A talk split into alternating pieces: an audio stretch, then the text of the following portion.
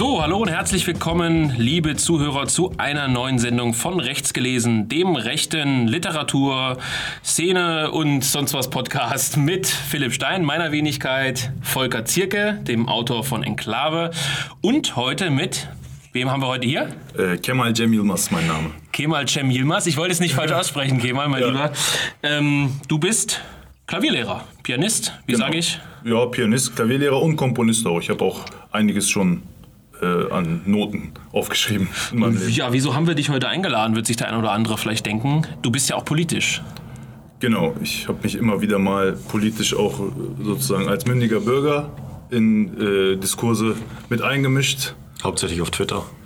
Äh, auf Twitter jetzt die letzten. Also äh, ähm, auf Twitter hat mich eigentlich Benedikt Kaiser mal überredet, dass ich da mal. ah ja, das ist immer der Übeltäter am Anfang. ja. Und, ja, und mittlerweile reicht es mir ehrlich gesagt auch ja. auf Twitter. Ja. Also und, wir haben ja immer mal wieder, haben immer mal wieder Gäste hier. Äh, Jonas Schick war ja zuletzt bei uns zu Gast, da war Volker leider nicht da, der hat mal wieder Urlaub gemacht, an der Côte d'Azur irgendwo in der Sonne gelegen. Genau. Ja.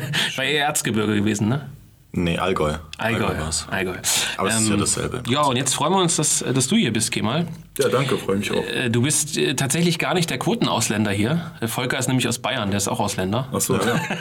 Nein, Quatsch. Ähm, wir kennen uns ja jetzt schon ein paar Jährchen, mhm. kann man sagen, oder? Ja. ja kann man sagen. Und wir sprechen ja später vielleicht auch noch über das Buch, das du für Jung Europa mhm. übersetzt hast. Mhm. Das ist ja der Podcast des Jung Europa Verlags. Das passt immer ganz gut. Die Leute sind immer froh, wenn sie ein bisschen so, wie sagt man, Preview-Sachen hören, also was kommt so und was, was, was erscheint. Und wir wollen heute, ja, worüber wollen wir eigentlich sprechen? Wir wollen über Ausländer in Deutschland, Türkei, Geopolitik, mhm. haben eigentlich so viele Themen. Meinungsfreiheit vielleicht auch. Bunte, so. bunte Sendung. Bunte Sendung, ja, von Meinungsfreiheit halten wir alle nichts, oder? So. Kleiner Schatz. Was trinken wir heute, Volker? Du hast. Ähm, ich habe einen Lamsbräu mitgebracht. Du hast einen äh, Lamsbräu mitgebracht. Aus der schönen äh, Oberpfalz, weil du ja gerade schon wieder über Bayern gelästert hast. Hätte ja eigentlich, hätte ja eigentlich besser zur Sendung mit Volker, äh, mit Volker, mit Jonas Schick gepasst, ne? Das ist so Ökobier. Ja, da war ich ja nicht da, deswegen konnten wir ein Bier kaufen. Das stimmt. Und äh, Kemal hat einen Gin Tonic. Ich habe einen Gin Tonic. Der ist was Besonderes. Da so. müssen wir noch, Volker, erzähl mal äh, dazu. Nee, wir haben äh, eine, ja, wie sagt man da, Fan-Zusendung bekommen. Mhm. Ja, oder ein Hörer vom Podcast äh, hat festgestellt, dass wir äh, Alkoholiker sind und hat uns deswegen ein Paket geschickt mit ähm, ja, äh, acht Dosen Gin Tonic. Ich weiß jetzt nicht, welcher genau das ist, aber. Das ist der, der, der Gordons, den man da ganz gut kaufen kann an der Tankstelle. Ein kleiner Schatz. Ja, ähm, also dann danke an den. Ja, Prost, ne? Ja. Prost. Stoßen wir erstmal an. Schön, dass du hier bist in unserer ja. Sendung. Mhm. Ja, ich habe ja schon gesagt, viele unserer Zuhörer werden dich, glaube ich, sogar auch kennen. Du bist immer bei Twitter ziemlich aktiv gewesen und mhm. zwar auch mit ziemlich provokanten Thesen. Mhm. Kann man sagen, oder? Also, ja, also aus meiner Perspektive jetzt nicht unbedingt, aber ja, aber ich sag mal, können, können als provokant aufgefasst werden. Ich sag mal so, du bist ja nicht so, ja, als, als politische Person, wenn man so will, nicht so wirklich äh, in irgendeiner Szene verankert. Also du bist weder Anhänger oder Mitglied der Identitären, du bist in keinem Verlag als Mitarbeiter oder so und hast deswegen immer so nie, ich sag's mal sehr deutlich, nie Rücksicht drauf genommen, was irgendwelche Leute jetzt so denken. Also Stimmt. Also du hast dann auch gesagt, gut, der ist der Star der neuen Rechten, mhm. ist mir egal, ich greife den jetzt an ja. oder und so weiter und so fort. Also ähm, ich glaube, das ist, also daher werden dich sicherlich auch viele kennen. Da ja. gab es ja die ein oder andere Reiberei. Reiberei, ja. Mhm. Aber wollen wir erstmal so ein bisschen an den Anfang gehen. Also du warst eigentlich, ich weiß nicht, wie viel du da von dir auch preisgeben willst. Du bist äh, in der Türkei geboren? Nee, ich bin tatsächlich in Hannover geboren. In Hannover ja. geboren, ja. ja. Bist aber türkischer Abstammung. Genau, meine Eltern sind aus der Türkei. Ich bin sozusagen als Türke geboren, mhm. war auch türkischer Staatsbürger bis vor, also bis ich 24 oder so war. Ich habe mich dann irgendwann, äh, bin ich dann zur deutschen Staatsbürgerschaft über und gut, das ist ein anderes Thema. Vielleicht wir am Ende der Sendung nochmal drauf zurückkommen, was ich da in Zukunft vorhabe. Und genau, in Hannover geboren und aufgewachsen. Und du bist auch Muslim, ne? Ja, also ich bin, kann das hier sagen, viele haben ja irgendwelche, das habe ich zumindest mal am Rande immer so mitgekriegt, irgendwelche ähm, Befürchtungen, dass ich da irgendwelche geheimen Pläne aushecke oder so. Das ist natürlich Quatsch. Ich kann das sagen, ich bin kein besonder, ich bin kein religiöser Mensch in dem Sinne. Also ich bin nicht, andere würden sagen wahrscheinlich kein praktizierender Moslem oder so. Aber ich mache halt so wie die viele Christen auch. An den Feiertagen wird halt gegessen und dann küsse ich die Hand meiner Mutter und so. Aber ich bin schon natürlich damit aufgewachsen, doch. Ne, Also ich bin sozusagen Kulturmoslem. Ich mag diesen Begriff nicht, aber Ist ja immer ein klassischer Vorwurf, der auch unserem Verlag äh, entgegenschlägt, dass er zu äh, moslemfreundlich sei. aha. Ja, ja, ist interessant. weil Wir hatten ja auch auf unserem Blog äh, hin und wieder äh, interessante Beiträge in Richtung Türkei. Da gab es ja von dieser Watan-Partei, da kommen wir vielleicht auch noch drauf zu sprechen, gab es ja äh, einen Beitrag. Ich glaube, den hast du sogar damals eingefädelt, diesen Geopolitik-Beitrag. Und äh, das ist immer also deswegen auch eine interessante Frage, weil das äh, so Jung Europa Verlag mäßig immer so, oh, das sind die Moslem-Kuschler in der neuen Rechten. Ja, gut, das empfinde ich jetzt gar nicht so. Es ist halt in, im patriotischen, sogenannten patriotischen Lager ein bisschen so, dass ähm, die Islamkritik halt manchmal doch sehr niveaulos ist und äh, auf, dem, äh, auf sehr wenig Wissen basiert Ja. und, und halt irgendwelche sehr plakativen ähm, Dinge da aufgebreitet werden. Also was von der, vom Mainstream lange Zeit auch gegenüber Patrioten oder AfD und so gemacht wurde, das macht man dann selber, da tritt man dann so nach unten weiter oder so. Ne? Ja. Bisschen. Und wenn man das schon kritisiert, was ihr ja halt macht, dann gilt man in diesen Kreisen ja bereits als ähm, Moslem oder, oder als äh, Ja, ja. Salafist oder fast Der schon. Ne? Fachbegriff ist Islamfaschist. Ja, Islam, also, Islamofaschisten, Ja. bitte.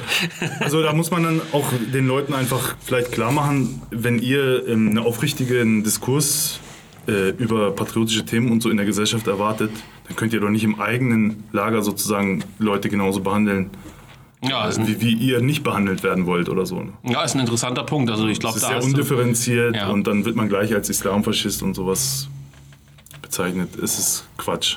Ja.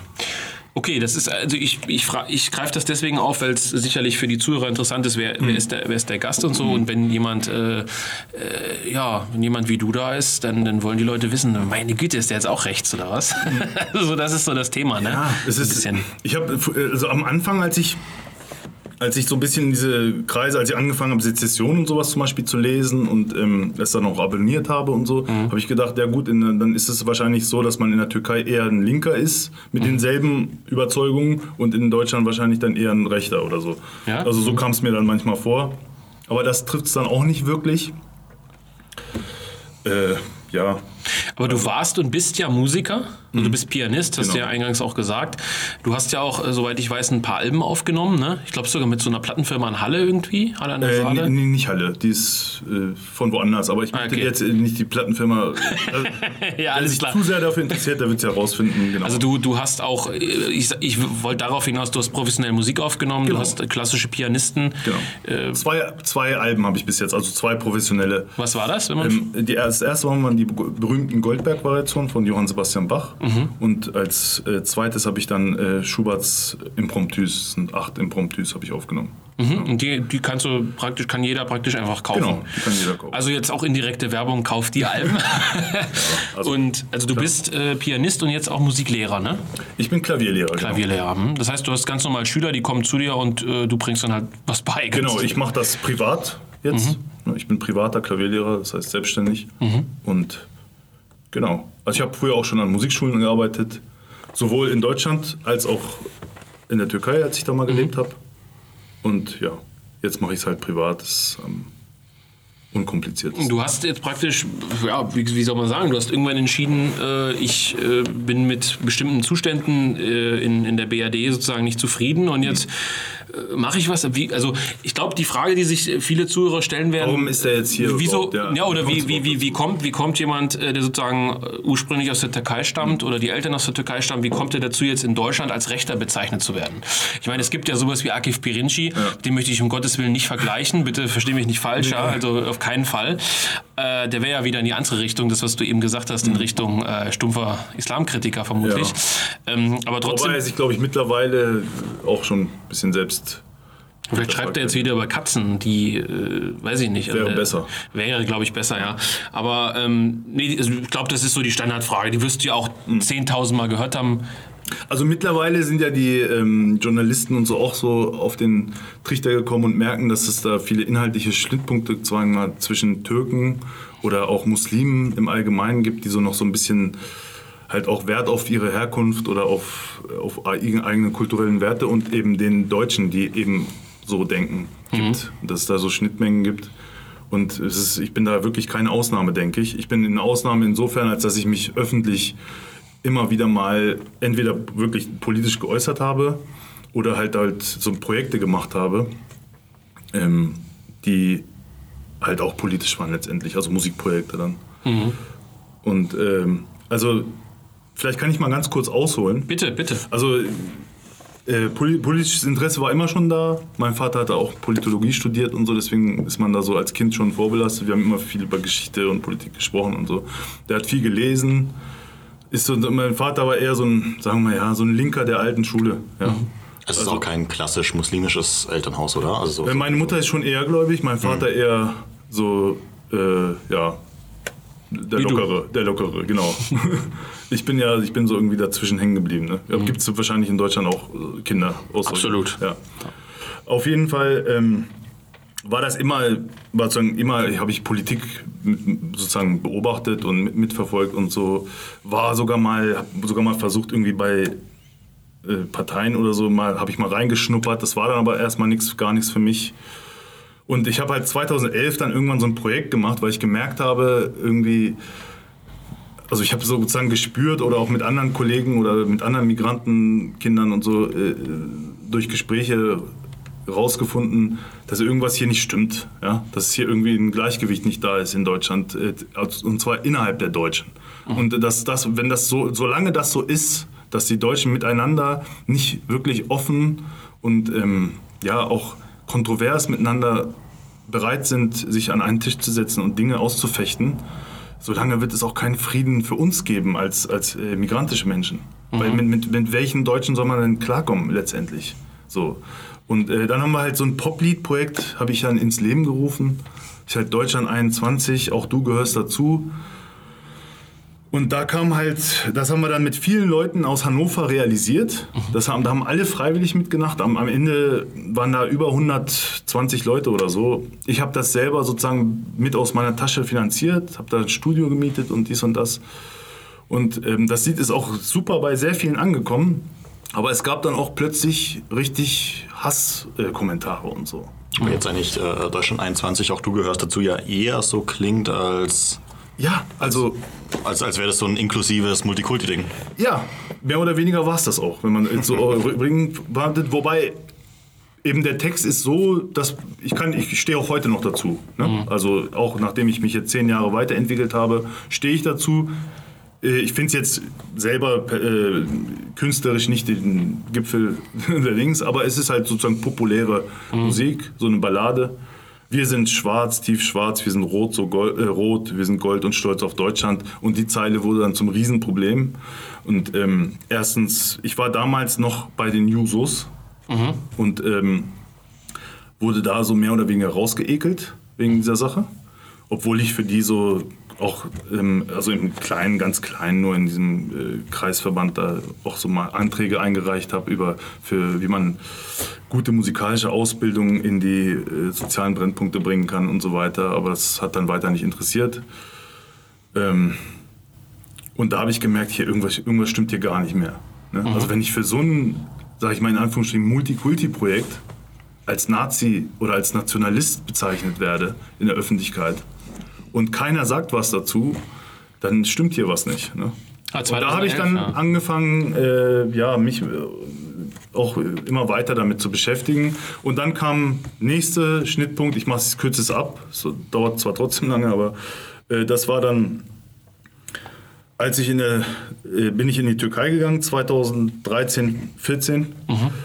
Und ähm, davor hatte ich in einem migrantischen Blog, Migazin heißt das, habe ich ein, drei oder vier Texte veröffentlicht. Äh, ja, ein bisschen peinlich. Manches davon, was ich da geschrieben habe. Also würde ich heute nicht mehr so schreiben. So. Ich werde das googeln. Also. Geht, geht das So, vielleicht gut, ein? dass du es noch nicht gemacht hast. Sonst- ja, sonst wäre schon was im Gin Tonic drin oder so. Nein. Nein. Nein, so schlimm ist es nicht. Aber danach gab es tatsächlich äh, so eine, da gibt es so eine Seite, wie hieß sie nochmal? Ähm, wie heißt sie? Armada of Times oder? Nee. Äh, so eine, so eine evangelikal-zionistische Dingsplatte, also die, so, die sich PI halt so. News. Wie bitte? PI News. PI News in radikal, in extrem. Oh Gott. Also PI ja? News in extrem, die heißt, wie hieß sie? Counter-Dschihad oder so. Auch Das sowas. Also nee, Counter-Dschihad war der Untertitel, muss ich nochmal nachgucken. Also ich habe es schon vergessen. Und da kam, da wurden dann meine Artikel so richtig mies zerrissen. ne? Ich weiß nicht. Ich hoffe, ich habe denjenigen später nicht kennengelernt, der das vielleicht gemacht haben könnte. Ja, wer weiß. Ja, ähm, ja, also nur da habe ich dann wirklich angefangen, das hat mich getriggert. Ne? Also so eine, da muss ich sagen, okay, wer auch immer es war, ist ein Arschloch, aber er hat mich trotzdem getriggert. So vielleicht ein bisschen wie Danger Dan. Ähm, und dann habe ich angefangen, ich muss, ich muss wissen, wer diese Leute sind. Und ich, ich habe damals sogar, ich habe damals das auch der deutschen Botschaft und so geschickt. Ich habe gesagt, hier, das sind richtig krasse Typen, die eine öffentliche Meinungsäußerung von Migranten und so äh, derart mies, die haben mich da als Ork, also Türken heißen bei den Orks. Ja, ja gut, ihr habt einen Schlunzler, für mich war das damals, sag ich mal, ein bisschen verletzend. Ja, klar. Ähm, Im Nachhinein lache ich jetzt auch darüber. Äh, aber sie haben sich ja selbst ins äh, Bein geschnitten, weil dadurch habe ich mich erst richtig angefangen, mit Rechten in Deutschland wirklich tatsächlich zu beschäftigen und habe äh, Texte gelesen, Bücher gelesen und weiß jetzt, ähm, wer was ist. Wobei das ja eigentlich auch bedeutet, dass du von Anfang an ähm, so einen Zwei-Fronten-Krieg hattest. Also einerseits diesen, diesen linksliberalen BRD-Geist und auf der anderen Seite so ja, Neokons eigentlich, die auch so, so Absolut. einen radikalen Islamhass haben. Das machen, denke ich, oder in die Falle tappen viele Leute, die so mit rechten Standpunkten so ein bisschen angefixt werden, konservatives Familienbild und sowas, dass die dann in so eine Neokon-Haltung reinfallen, wo die dann sagen, ja gut, ähm, alle Ausländer oder, oder alle Muslime sind scheiße, die müssen halt weg und es ist auch vollkommen in Ordnung, die wegzubomben oder so. Also, also so total übertriebener Schwachsinn einfach. Ähm, Ja, da treffen sich ja libertäre Kreise, so rechtslibertäre Kreise, teilweise mit den Antideutschen. ja, es ist, Das ist halt- ganz- ganz das lustig. Ist ganz Also-. Ja, die sind sich auf jeden Fall, also ideologisch, wenn man ganz objektiv rangeht, sind Ja, sie sich klar. näher als, Ja, ja, als jetzt, sage ich mal, ein grüner Öko-Faschist in Anführungsstrichen und ein rechter. Absolut. Ja. Also es gibt da ja. Wobei es da ja auch Anknüpfungspunkte gibt, wie diese Bahamas-Fraktion und so. Da, darauf will ich ja hinaus. Also Es Ja. gibt ja so eine, diese, diese linke Bahamas-Fraktion und so, die im Grunde genommen dann sagt, äh, wunderbar, was George Bush gemacht hat. Ja. Der hat nämlich, äh, was weiß ich, gewisse äh, demokratische Rechte gegen die bösen äh, Moslems oder so verteidigt mit Bomben auf, auf den Irak. Und dann gibt es wiederum, äh, ich, will es gar nicht Rechte nennen, aber halt solche Neokon-Typen, die die vermutlich auch alle Jordan Peterson und so total geil finden, die dann gesagt haben, ja wunderbar, ist ja schön, dass du die zerbombt hast, das sind ja irgendwie mittelalterliche Idioten oder so. Ne? Also äh, da gibt es dann, das ist, äh, dieses Schnittpunkte-Thema ist, glaube ich, sowieso interessant. Ne? Also wer ist eigentlich mit wem irgendwie vergleichbar? Ja, Okay, das aber ist ja auch so ein Punkt. Ne? Es ist heute alles extrem komplex und kompliziert. Ja. Ja, ja. Deswegen kommt man halt mit, mit so zu, mit zu einfachen, äh, also Lösungen kommt man irgendwie nicht richtig, wirklich voran. Ich glaube, das ist der Grund, warum die Leute so einfache Lösungen prinzipiell wählen. Weil ist vielleicht auch der Grund, warum er überhaupt hier sitzt. Also der Grund, warum du hier sitzt, ist ja, dass es ist nicht so einfach. Also im Sinne von, äh, keine Ahnung, die sind rechts, äh, die können ja nicht in Türken sprechen. Das geht ja gar nicht. Also es ist ja, das wäre jetzt mal die, die, die ARD-Tatort-Meinung so, ne? Wie können die jetzt hier zusammen sitzen? ist ja absurd. ne? Ja, und äh, aber das, auch wenn man tiefer geht, geht das ja weiter. Also du hast ja äh, innerhalb äh, deiner jetzt mal politischen Laufbahn auch immer gut ausgeteilt gegen verschiedene Akteure, wo du gesagt hast, die sind nicht real, wie man sagen würde, im Rap-Business oder so. Und das ist gar kein Vorwurf jetzt. Ich meine nur, ähm, fand ich immer bei dir sehr interessant, äh, dass du dann sozusagen aus dieser Schiene, die du jetzt ja beschrieben hast, kommt. Also eigentlich aus dem ja, normal migrantischen bundesdeutschen Kanon irgendwie ge- dich beschäftigt hast mit Rechten und gesagt hast, irgendwie fühle ich mich da sogar Ja, vieles vieles habe ich gesehen, da haben sie einfach recht. Ja. Also, wo ich, also viele Punkte, inhaltliche Dinge, wo ich sage, ja, das ist richtig.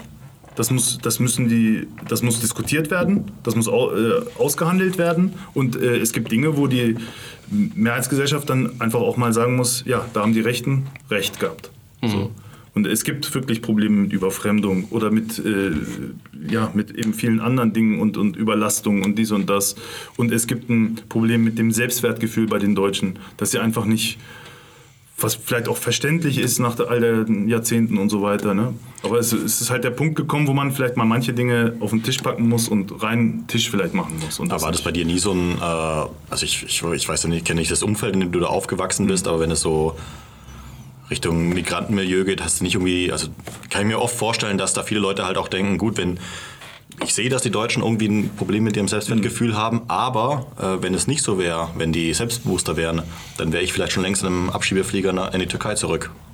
Also war das nicht irgendwie so, so ein Gedanke von dir oder, weiß ich nicht, so, so, so Lichterhagen? Naja, also in, ich glaube, dass die Deutschen äh, schon sehr ähm, gesetzestreu und so sind. Und, ähm, und wenn die nicht irgendwen äh, ungesetzmäßig sozusagen einfach, äh, nur weil er einen anderen Namen hat, abschieben würden oder so. Also das wäre für mich eher undeutsch.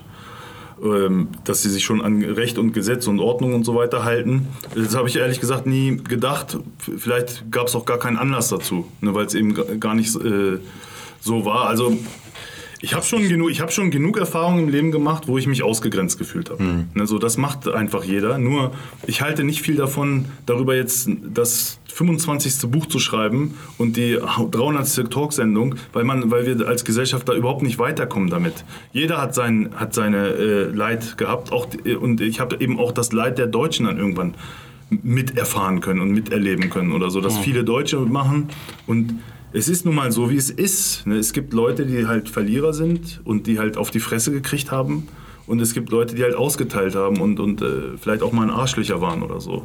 Und das gibt es auf allen Seiten. Und äh, ich glaube, es ist so ein bisschen vielleicht die Zeit für mehr, ja, das halt als mal auf den Tisch zu backen, ohne, ohne sozusagen äh, von vornherein zu sagen, ja, das einzige Problem, das wir hatten, ist Rassismus gewesen oder so. Das ist doch Blödsinn. Das bringt nichts. Ja, das Es ist, gibt- muss mehr Selbstkritik geben bei den Migranten und äh, die Selbstkritik bei den Deutschen sollte etwas weniger sein. Also ein bisschen sozusagen. Also du hast ja praktisch, obwohl du ja eigentlich, das kann man so sagen, ohne Vorbehalte ja Teil der Gesellschaft bist, also absolut, ähm, trotzdem irgendwie so einen, ich will nicht sagen auswärtigen, aber differenzierten Blick auf so diesen Durchschnittsdeutschen, ne? kann man schon Unbedingt. sagen. Ja, und das ist ja das, was vielen Deutschen abgeht, dass die nicht haben. Genau. Also du, du hast ja praktisch, ich will nicht sagen einen Vorteil, aber du kannst immer trotzdem sagen, obwohl du hier aufgewachsen bist und so weiter, ich beobachte die Deutschen und da läuft irgendwas schief. So, Das ist ja eigentlich sehr interessant. Das ist vielleicht tatsächlich ein Vorteil, hast recht. Das ist vielleicht der, das, das, das ist mein Vorteil. Der andere Nachteil ist sozusagen, ich kann die Deutschen erstmal als Deutschen betrachten. Unabhängig davon, ob er links oder rechts ist. Und für mich sind die Unterschiede dann tatsächlich viel, viel, viel kleiner ja. als für die Deutschen selber, die sich dann mit dem anderen Deutschen. Für mich ist der, unterscheidet sich der rechte und der linke Deutsche also wirklich gar nicht eigentlich. Nur, dass er eine andere Meinung zu irgendwas hat. Also vom Wesen her, von seiner Art, wie ich mich, wie ich da aufgenommen werde oder nicht, hat wirklich nichts damit zu tun, ob er links oder rechts ist. Sondern ob er halt so ein eher sympathischer Deutscher ist für mich oder eher ein weniger sympathischer oder so. Ne? Also kann man ja sagen, deine politische äh, Auseinandersetzung oder so ging eigentlich immer viel um das Thema Identität. Ja, das ist mir später klar geworden. Und äh, lustigerweise ja, ich meine, wir haben die identitäre Bewegung, Mhm. ohne jetzt äh, sozusagen da irgendwas zu werten oder so, steckt der Begriff ja auch schon drin. Genau. Also da geht es im Prinzip auch den jungen Deutschen um das Thema Identität.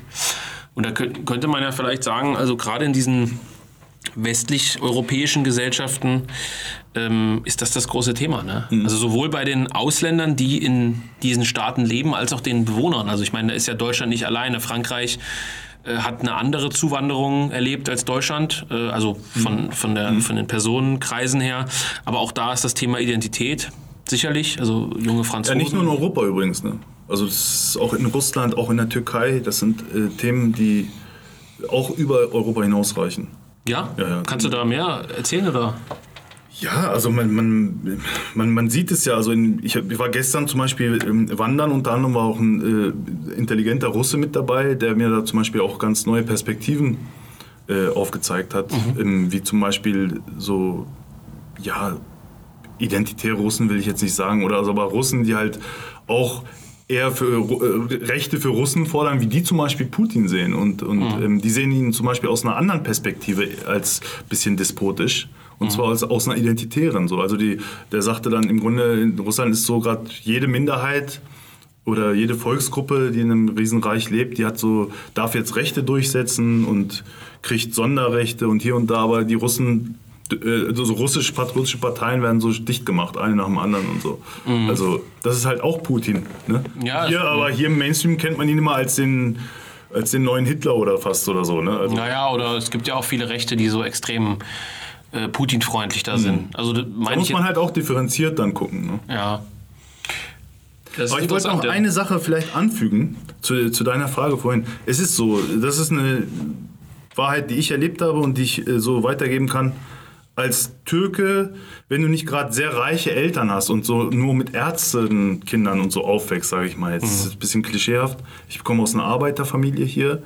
Äh, also mein Vater hat zwar mal studiert, aber hat dann nicht als Akademiker sozusagen sein Geld verdient, sondern als Taxifahrer. Und ähm, Das ist aber in deutschen Familien auch üblich, wenn man Politikwissenschaften studiert hat. er, hat, er hat tatsächlich nicht zu Ende studieren können, auch äh, dann irgendwann die Arbeiterlaufbahn sozusagen gewählt und sich auf die Familie konzentriert. Aber es ist halt so, du kommst in, in Deutschland in, in so intellektuelle oder in bürgerliche, bildungsbürgerliche Kreise gar nicht rein. Nee, Du absolut. bist als, äh, du bist als, äh, also ich habe ganz eklige eigentlich auch Sachen teilweise erlebt, so wo du so- der Einzige bist, der dann nicht, nicht mit konnte oder sowas. Ne? Und sowas prägt einen dann auch. Und dann, deswegen habe ich auch ein gewisses Verständnis für Leute wie Alice Hasters oder Malcolm Ohanbe oder so, die noch in diesem Film so drin sind. Aber ich habe diesen Film für mich irgendwann komplett verlassen, weil ich gesehen habe, dass es es bringt nichts, wenn ich nur mit meinem eigenen Leid und so mich beschäftige, weil die anderen haben halt auch ihr Leid. So. Ne, Wir, können, wir können uns jetzt alle beklagen von morgens bis abends und äh, aber wir kommen da nicht weiter, wir können keine Probleme so lösen. Ja. Ja, das ist ja lustig. Das ist also, man könnte fast äh, behaupten, dass der, wenn man es so nennen will, größere Rassismus oder die größere Ausgrenzungserfahrung teilweise von bürgerlichen Kreisen ausgeht, die vielleicht äh, Die heute Grün und, und, Genau. und äh, SPD sind. Also CDUler sind meistens sogar noch ein bisschen humaner. So, also, also gute konservative Freunde, die ich dann tatsächlich auch hatte, die man so an einer Hand abzählen kann, Mhm. das waren immer so konservative. Ne? Ja, ich, das ist nämlich auch die, also das ist ja, ich will, ich will nicht zu viel Klischees nähern, aber man hat ja immer so diese, diese klassischen äh, äh, Boomer-Memes oder so, wo dann ist hier die äh, Grüne, äh, die für, was weiß ich, grenzenlose Migration Mhm. ist, fährt ihr Kind in den Waldorf-Kindergarten, wo nur alle Sören und sonst was heißen, Genau. Blond sind, blond sind und- und, und fährt das mit einem äh, Porsche Cayenne dahin oder so. Äh, Ist vielleicht auch ein Klischee, aber hat natürlich wie jedes Klischee einen gewissen Wahrheitskern, Mhm. dass, ich glaub, dass ich das gerne glaube, dass, weiß weiß ich, in irgendwelchen Hannover haute volée kreisen Mhm. also gerade wenn du mit Musik zu tun hast, das ist ja nur meistens ein Kulturgut, was auch durchaus in höher Mhm. klassigen, wenn man das so nennen will, bürgerlichen Kreisen gepflegt wird dass sie dann eher sagen, ach guck mal, da ist der doofe Türke, Hm. als vielleicht äh, irgendwo dann tatsächlich am Ende äh, auf dem Land in Sachsen, wo man einmal vermutlich hier, wie ich dich kenne, äh, zwei Bier getrunken, Genau. dann mal was raushaut und dann sagen die, ach guck, der ist ja ganz in Ordnung so. Äh, Dann passt das, ne? Genau. Ja. So ist das. Ist interessant, also Was es aber auch noch gibt, dann gibt es halt noch die, die sich dann äh, wirklich so, die halt so den exotischen Kumpel auch mal präsentieren wollen oder so. Ne? Also es gibt da zum Beispiel einen sehr, sehr, sehr berühmten deutschen Schauspieler, vielleicht der berühmteste sogar, äh, der auf dessen Geburtstag ich eingeladen war und da gespielt Du habe. hast und Klaus und Kinski eingeladen? Nee, so, damals konnte ich noch kein Klavier spielen. Also damals gab es mich, glaube ich, noch gar nicht, als der wilde Partys gefeiert hat. Aber, also, Ja, weißt du? D.B. sage ich mal, ja. Und, äh, Dieter Bohlen. ja, nee. Ist auch ein Schauspieler, aber ein schlechter. Ja. also egal. Und Das finden die Leute noch raus. Auch, auch, auch nicht nur er, auch öfter mit anderen weniger berühmteren Leuten hatte ich schon das Gefühl, dass man dann so. Ja, guck mal, ich kenne einen Türken, der kann äh, äh, Franz Liszt spielen oder so, weißt du? Mhm. Und der äh, äh, ist äh, hier, mit dem kannst du auch noch einen kiffen oder so, ne? Mhm. Und der kommt eigentlich so aus dem Dings, äh, der, so, so der, weißt du, der Fatih Akin-Türke oder so, weißt du? Ja, Dass ja, man sich so klar. gerne mal mit dem Präsidenten und irgendwann ging mir das ehrlich gesagt auch auf den Sack. Mhm. Ging das nur dir auf den Sack oder meinst du, das ist auch. Es geht vielen, glaube ich, Türken oder Migranten auf den Sack. Deswegen, das sind ja jetzt die neuen, die ganzen. Also diese Themen, die heute so aktuell sind, ne, die habe ich halt 2011 für mich abgeschlossen. Deswegen, äh, Naja, klar. ich würde ich würd jetzt gern weitermachen, aber die Gesellschaft ist jetzt halt gerade da erst angekommen. Hm, ich verstehe, ja. Gut, das ist natürlich auch ein Unterschied. Ich meine, du bist ja hier Ich geboren. möchte jetzt mit Rechten streiten und sprechen so. Ja, ich meine, du bist ja, du bist ja hier geboren, das heißt, du bist ja auch schon lange hier, auch deine Eltern und so weiter. Du stammst ja auch aus einer anderen Generation als jetzt zum Beispiel das, was ab, ab 2015 so passiert ist. Also da, ich meine, äh, jeder, der jetzt unser Gespräch hört, äh, der muss natürlich differenzieren können, jetzt zum Beispiel zwischen dir und irgendwelchen Leuten, die, die, also wirklich halt irgendwelche Nafris, sage ich jetzt mal. Also ich sage wirklich runtergebrochen, äh, wenn du jetzt in Dresden Hauptbahnhof gehst, das ist ein, also eine ganz andere, ganz Ja. andere Welt sozusagen. Ne? Und ich Ja, glaube, Hannover genauso. ja, und ich glaube, das kriegen auch viele nicht so richtig auseinander. Also so get- getrennt halt irgendwie. Ja, geistig. vielleicht ist das hier im Osten eher so, ne? Weil Ja. die nicht so viel Erfahrung haben auch. Das kann sein, ja. Ich bin ja schon lange aus dem Westen, äh, ich will nicht sagen geflüchtet, aber ich wohne schon lange nicht mehr dort und du wohnst ja nun in Hannover und Umgebung. Das heißt, äh, du bist ja noch so mittendrin auch in dieser westdeutschen Großstadtatmosphäre irgendwo. Ja. Da ist es ja mittlerweile auch relativ normal, dass. Also hier in Dresden, ich sag mal so, ja, ich will nicht sagen, das sind ja auch nicht so ostdeutsche Enklaven, wo es jetzt hier keinen Ausländer gibt, also Quatsch, aber ist schon noch exotischer sozusagen als Ja. jetzt vielleicht in Hannover, ne? Ja, es ist hier so wie in den 80ern in Hannover, ne?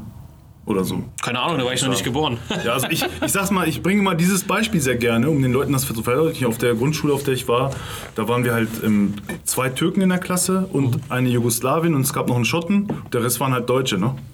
Ja. Und heute ist, sind 90 Prozent der Kinder auf dieser Schule Naja, ich, komm, äh, ich, ich komme migrantischer Herkunft. komm aus Bayern, deswegen glaube ich, dass Hannover schon vor 100 Jahren scheiße war. Aber Ja, Hannover ist aber die schönste Stadt der Welt. Muss ich leider dir entgegnen. Ja, ja, tatsächlich. Also, Das ist jetzt ihr- eine ihr hier- unfassbar freche Lüge. Nee, nee, also wenn, hier, wenn ich die Kehre lese und so sage ich, denke ich mir immer, die müssen nach Hannover kommen. Also Hannover hat das äh, Konzept der Zukunftsstadt bereits vor 150 Jahren aufgebaut. Und was nach dem Krieg passiert, ist natürlich schlimm, aber das kann man ja so nach und nach. Oh, okay, Mann. Das ist, jetzt, das ist jetzt ein wirklicher Streitpunkt. Nein, Also als Hannoveraner muss ich da leider. Also, du, du würdest sagen, also beim Thema Identität geblieben, du, Ja. du sagst ja selber von dir, dass du Türke bist, oder? Ja. Aber du bist, sagst jetzt Hannoveraner, also das ist so, das ist gar kein Dualismus, sondern das ist auch was, was äh, ein Thema ist, was wir mit Benedikt immer wieder, Benedikt Kaiser Mhm. mal wieder hatten, dass man irgendwie aus einem anderen Land kommen kann, Mhm. dass man sich aber dem Land noch ethnisch, wenn man es so nennen will, kulturell zugehörig fühlt, aber trotzdem auf dieser lokalen Ebene Mhm. Genau. so, so ein so fast schon so eine Art Heimatstolz entwickelt. Kann man das so sagen? Oder? Ja, ja das, das ist auch die einzige Möglichkeit, wie es, glaube ich, funktionieren kann. Also, ja, der Türke aus München oder so, der da sich gut integriert hat oder so, der fühlt sich da wohl, aber nicht mehr, glaube ich, nicht so sehr in Hannover dann tatsächlich. Und bei mir ist es genauso umgekehrt. Also, wenn ich Hannoveraner oder so norddeutsche Leute treffe, dann habe ich gleich so einen äh, Schnittpunkt mit denen, also dann habe ich gleich so eine Sympathie irgendwie, so allein schon wie die reden. Ich dachte immer, dass Volker Norddeutscher ist. Ja, dachte Weil er ich so eine, gesagt. Er, nee, ist mir, oder? Er ist mir auch ziemlich sympathisch. Also wie ein Bayer kommst du gar nicht Ja, mir nicht, deswegen. Nein, Quatsch. er- äh, viel zu sympathisch für einen Bayer. Nee, aber Norddeutscher ist noch nicht sympathisch. Norddeutsche sind total sympathisch. Gar nicht, ehrlich und schroff und so. Ja, aber immer so extrem, so zurückhaltend. Das finde ich immer komisch. Ja, ach, das ist nur am Anfang so. Ja? Ich war im Norden nie so viel unterwegs, das muss ich echt sagen. Also das war mal. Das sind die echten Germanen. Ja, aber los. Jetzt geht's aber Jetzt los. geht's los, ja. Ja, nee, ähm. Nee, also äh, interessant. klar, äh, im, vielleicht um wieder ernsthafter zu werden. Hannover bin ich aufgewachsen. Ich kenne keinen Ort auf der Welt besser als Hannover. Mhm. Zumal ich dann später auch noch Taxifahrer war, kenne tatsächlich jede Gasse. Mhm. Und äh, klar, wo man seine Kindheit und Jugend verbringt und irgendwie halt viele wichtige Erfahrungen als Mensch im Leben sammelt, da fühlt man sich irgendwie verbunden hin. Aber ich habe dann auch diese Identitätskrisen und so, die halt viele jetzt gerade so äh, öffentlich ausleben und so, das habe ich halt alles, wie gesagt, hinter mir. Ich habe mich auch mal als Deutsch-Türken, dann als Türko-Deutschen, dann als gedeutschten Türken, ich habe alles versucht, habe irgendwann gefragt, das ist doch alles Quatsch. Ich bin ein Türke, aber ich bin rechtlich ein deutscher Staatsbürger. Das bedeutet für mich persönlich, Oh oh, Verfassungsschutz.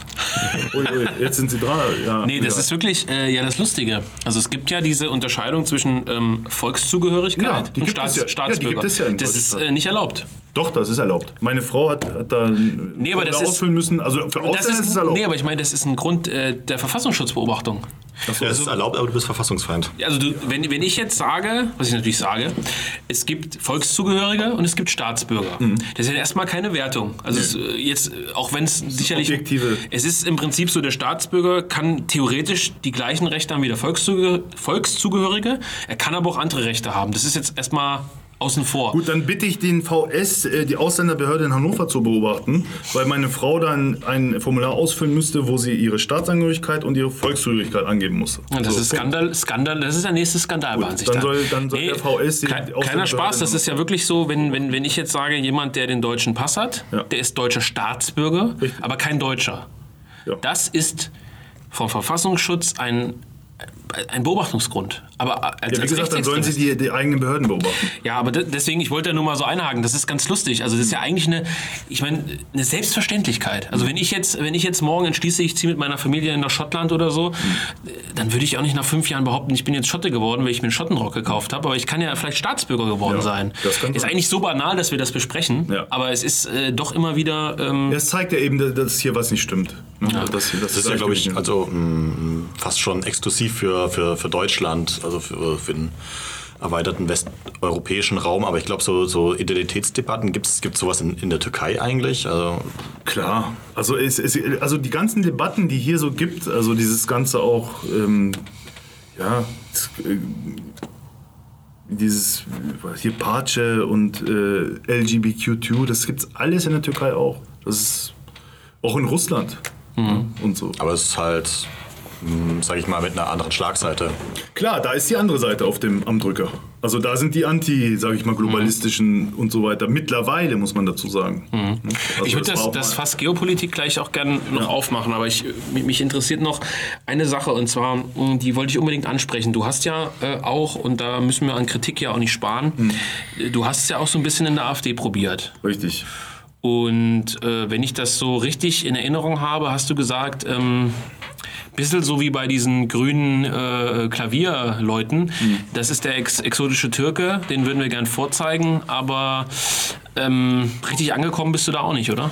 Ja, so, so, so sehr wollten sie mich auch schon gar nicht vorzeigen. Also ähm, der, der ein oder andere dachte schon. Ne? Es gibt ja in der AfD, sage ich mal, ein bisschen so die, in Anführungsstrichen, Vorzeigemigranten oder so. Ne? Naja, hast du mal die Ber neue Berliner Liste gesehen? Da ist Nee. alles dabei. Ach so, echt? Ja, Ja, siehst du. also die sind ja grüner, die sind ja die besseren Grünen. äh, Ja, eigentlich schon, ne? Ja, wenn man so will. Achille ist äh, Ort Norddeutscher. Das kommt, glaube ich, aus dem Kieler Landesverband. Ja, ja. Ja, also whatever, es waren andere Gründe, die mich letztendlich Okay. aus der AfD wieder rausgetrieben haben. Dieses äh, krasse äh, Boomertum, daher, das hält man einfach nicht mehr aus irgendwann. Und man kommt da mit Inhalten irgendwie auch kaum voran. Hört euch das an, liebe. Zuhörer. Ein Türke erzählt euch, dass ihr Boomer seid. Zu Recht. Ja. Ja, das muss man mal festhalten. Gut. Jetzt auch nicht jeder, aber Nein, aber nicht jeder in der AfD, aber es gab viele schon. tolle Menschen, tolle Leute, die auch äh, Ahnung hatten und wussten, was los ist. Unter anderem gab es auch Leute, mit denen ich dann privat, also so im kleinen Kreis gesprochen habe, die dann Dinge gesagt haben, wo ich dachte, cool, ne? Das ist eine gute Sache. Und dann plötzlich auf Twitter und so schreiben sie das Gegenteil oder so. Und dann dachte ich, ja, dann kann ich auch die CDU wählen oder äh, Ja. in die, bei der SPD wieder eintreten oder so. Aber du hattest mir mal gesagt, du, du hattest, und das ist der Punkt, worauf ich eigentlich hinaus wollte, auch vorgeschlagen, und das ist ein Thema, was mich schon interessiert, wie könnte man, ich nenne es jetzt mal migrantische Milieus, äh, und äh, meine damit jetzt, wie gesagt, nicht so diese ab 2015 zugewanderten, sondern das, was äh, die, die, die Türken beispielsweise, Die hier aufgewachsen sind. die hier aufgewachsen sind und so. Du, du vertrittst ja die These, und ich glaube, das wäre so ein Streitpunkt unter Zuhörern vielleicht, äh, dass diese Leute ähm, halt hier geboren sind, vielleicht noch eine, eine Identität haben, die aus ihrer Heimat herrührt, aber dass man die als Partei unbedingt einbinden muss, weil die teilweise vielleicht sogar konservativer sind, einen rechten Standpunkt haben. Äh, und diese, diese These hast du immer relativ stark vertreten. Ne? Ja, ich war ja noch nicht mal fürs Einbinden. Ich war nur, nur nicht abstoßen. Nicht abstoßen würde schon reichen. Das heißt, in bestimmten außenpolitischen Fragen einfach neutralere Positionen einnehmen und nicht irgendwie äh, der bessere Amerikaner sein wollen. So. Und in, in innenpolitischen Fragen eben fair bleiben. Also wenn man Islamkritik äh, anbringt, dann wirklich von Leuten, die Ahnung haben und, äh, und nicht versuchen, irgendwie einen Pakt äh, mit dem Zentralrat der Juden schließen zu wollen, irgendwie, um die Moslems rauszuwerfen. Also das war von Anfang an ein völlig idiotisches und bescheuertes Unterfangen und hatte, ist ja auch total entwürdigend auch für die, das ganze patriotische Lager, finde ich. Ja, Das Problem extrem. ist ja, dass ja immer das an, an so einer komischen Linie entlang läuft, wo ähm, die Grenze eben ist, äh, weil tatsächlich, wenn du jetzt sagst, ja gut, ähm, man müsste jetzt migrantische Milieus einbinden oder so, würden wahrscheinlich auch viele liberale AfDler sagen, ja, das stimmt ja, die, es gibt ja auch dieses Klonowski-Zitat, wo er sagt, die AfD ähm, muss migrantischer werden und so. Ja, Ähm, Nee, so aber, das aber die schließen ja immer nur eine Gruppe aus und das sind immer die Muslime, Ja. weil, es immer heißt, alle Migranten sind prinzipiell okay, aber wenn Muslime sind halt Ja. irgendwie Ja, Problem. das Problem ist, die meisten Migranten in Deutschland sind aber Muslime oder so. Ne? Also dann, wenn man Migranten einbinden will. Wie gesagt, mir ging es nicht ums Einbinden. Mir ging es nur darum, dass man sozusagen. Es ist so, viele Türken, die ich kenne, haben Sympathie für die AfD. So. Die sagen aber, ich würde sie nicht wählen. Grundsätzlich, ja, finde ich gut. Die wollen Familie stärken. Äh, die sind gegen Gender, sind gegen Homo-Ehe. So jetzt mal runtergebrochen. Ja, ne? klar. Hm. Ja. Äh, aber wähle ich nicht. Die, ich glaube, viele, die meisten Türken, die wählen dürften, die gehen gar nicht mehr wählen.